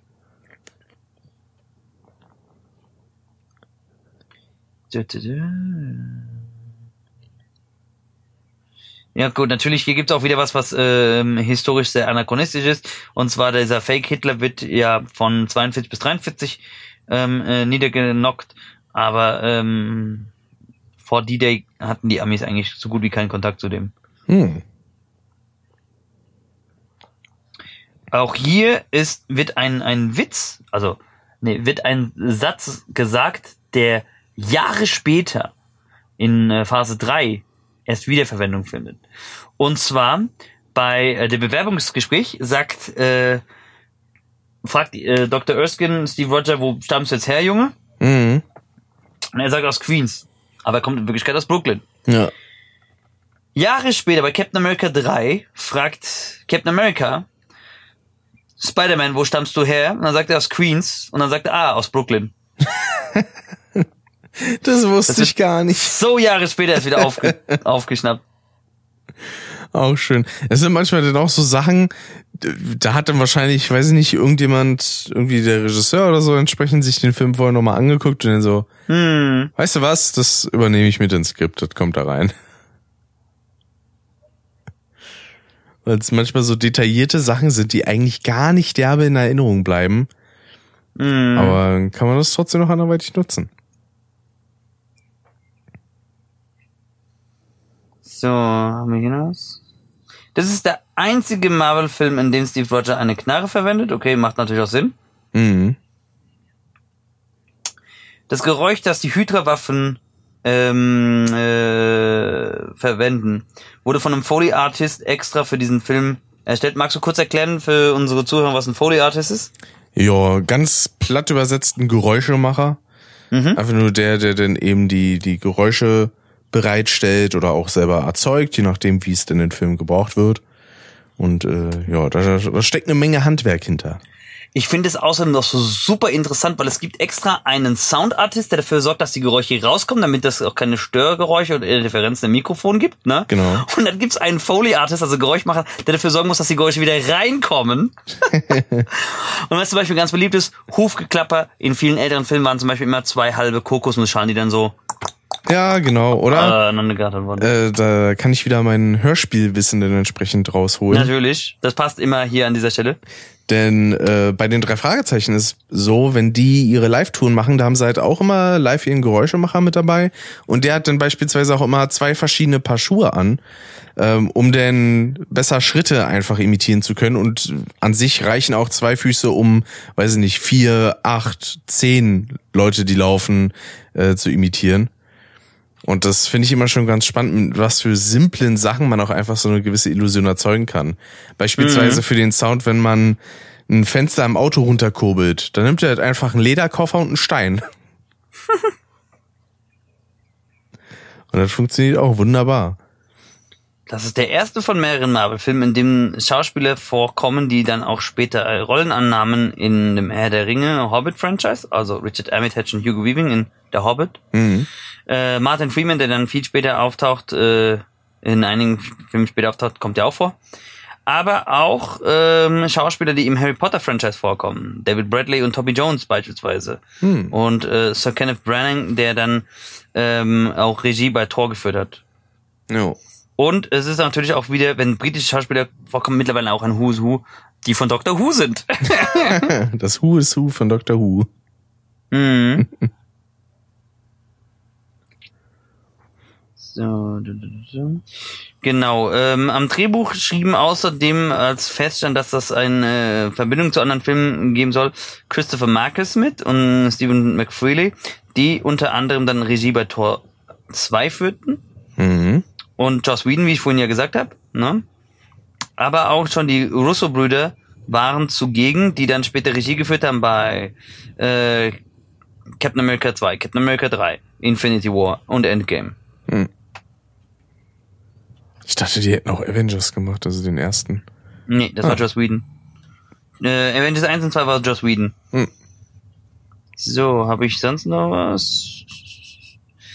Genau, Chris Evans ist eigentlich der vierte Schauspieler, der Captain America darstellt. Davor gab es schon mehrere Versuche und Anläufe. Einmal Matt Sellinger, Captain America 1990, Rap Brown, wie ich vorhin gesagt habe, 1979 und Dick Purcell 1944. Den habe ich sogar mal Ausschnitte gesehen, das ist, der ist in Schwarz-Weiß gewesen. Ah. Ach krass. So früh schon. Ja, gibt es seit 39. No. Ja, als Antwort wahrscheinlich so auf die momentane Zeitlage. Mhm. Auch verständlich. So, haben wir noch irgendwas? Das brauchen wir nicht. Ich suche jetzt nur noch was Interessantes raus, was man vielleicht noch kurz anreißen könnte. Äh, das wiederholt sich aber dann hier teilweise. Interessant. Also, wenn wir jetzt nach der Release-Reihenfolge gehen, ja, war Captain America der letzte äh, einzelne Avengers-Film.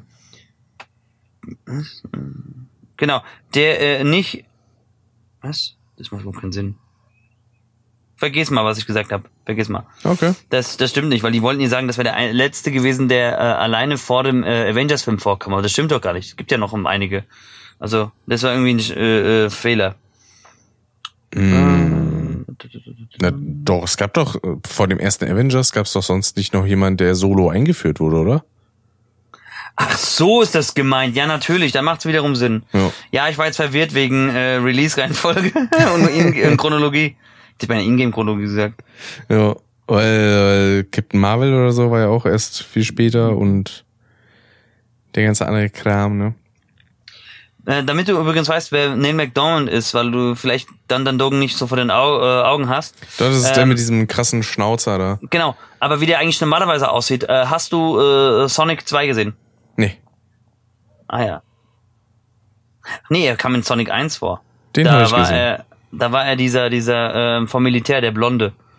Der hat eigentlich normalerweise blonde Haare und richtig stahlblaue Augen. Ah, war das der, den dann äh, Eggman quasi so runtergemacht hat? Ja, genau, Ah. genau.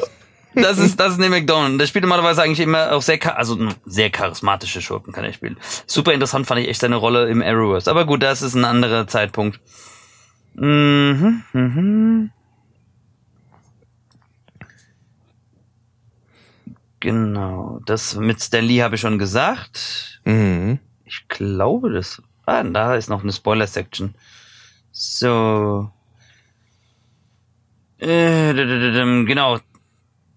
Äh, Tony, nee, Howard Stark äh, findet ja den Tesseract am Ende, ne? Genau. Und äh, das sorgt auch dafür, dass er dann äh, die Blaupausen äh, entwickelt für seine Technologie, auf der er später dann Stark Industries aufbaut. Mhm. Das hat ihn ja Diesem Arc-Reaktor und so, ne? Ja, ganz genau, das ist gemeint damit. Genau, äh, äh, aufgrund der Situationen, die hier mit Bucky passieren, aber das machen wir dann halt erst, wenn wir bei dem Film sind, ähm, äh, wird hier die Grundlage schon für den zweiten Captain America Film geschrieben. Äh, dieser Semi-Sturz da, tot, wurde halt auch so dargestellt, damit man ähm, sich ein Hintertürchen offen lassen konnte. Hier gibt's eine äh, kleine Logikfehler, aber das liegt einfach daran, weil der Film eigentlich ursprünglich vorher gedreht worden ist.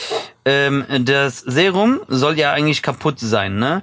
Trotzdem äh, initiiert sich Emil Blonsky, der dann später Abomination wird, im unglaublichen Hulk äh, dieses Serum.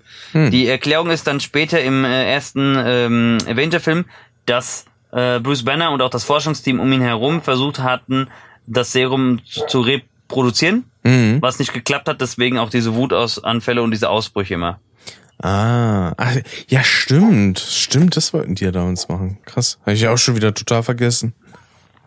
Hugo Weaving hat sich ein bisschen von dem Film distanziert. Er sagte, äh, das war zwar äh, interessant, die Rolle zu äh, drehen, und er fand auch, äh, war auch happy ähm, äh, mit dem Endprodukt, aber er fand die Vorbereitung, das Make-up, die Maske super, super anstrengend, weshalb er gesagt, er hat auch kein Interesse mehr, Red Skull zu spielen. Deswegen wurde Red Skull in einem späteren Film, in einer späteren Ausgabe, von einem anderen Schauspieler gespielt, was einem deutschen Publikum nicht auffällt, aber im englischen. Ja, aber er hat trotzdem immer noch die gleiche Synchronstimme, Gott sei Dank. Ganz genau. Und das fällt auch optisch, ehrlich gesagt, nicht so wirklich auf. nicht so wirklich auf. Und ich finde, der, der ihn halt auch spielt und auch in What If auch synchronisiert, der macht es halt auch sehr gut. Der ist äh, Ross Marquardt aus The Walking Dead. Ich mag den Schauspieler auch super. Genau, hier war, es war ursprünglich geplant, Baron Zemo und Baron von Strucker bereits in dem Film einzuführen. Wäre aber mit der Technologie schwierig gewesen zu erklären, wie die das nämlich überlebt haben, weil da gibt's nämlich in den Comics einen anderen Workaround, warum die von den 60ern dann in die Neuzeit transferiert werden. Was aber für einen ähm, Film am Anfang des äh, MCU hier keinen Sinn gemacht hätte und eigentlich die Leute überfordert hätte. Hm. Das ist der letzte Film, dem, äh, dem ein Charakter ist, in dem es einem Charakter gelingt, ähm, äh, den Vibranium-Schild einen Kratzer zuzufügen. Der nächste, dem das erst gelingt, ist Black Panther selbst. Ach, krass. Und danach halt dann natürlich Thanos, ne? Mm, Den, den zerdeppert mit seinem Schwert. Ja. Ja, da ist ja auch eine Anspielung, dass das eigentlich Vibranium oder was ähnliches sein muss, weil Vibranium ist ja auch ein Metall aus dem Weltraum. Mhm. Ne? Äh, interessant ist, dass eine Blaupause für den Mark One Anzug äh, schon in einer der Hydra-Fabriken zu sehen ist. Ja. Das wird dann auch im Prinzip in äh, What If aufgegriffen. okay. Müssen wir dann auch, wenn wir soweit sind, dann nochmal äh, rausholen. Jo. Gut, ich würde auch sagen, dann sind wir langsam am Ende. Ich denke auch, wir haben das. Wichtigste durch. Ja. Haben wir jetzt auch rund abgeschlossen. Jo. Äh, ich muss sagen, also ähm, damals, als er rauskam, fand ich, war das ein super interessanter Film, weil klar war auch vieles neu. Mhm. Ja. Ja klar, also zu dem Zeitpunkt ist es natürlich noch mal ein bisschen anders zu betrachten. Deswegen war ich auch Retro- überrascht, dass der Ja.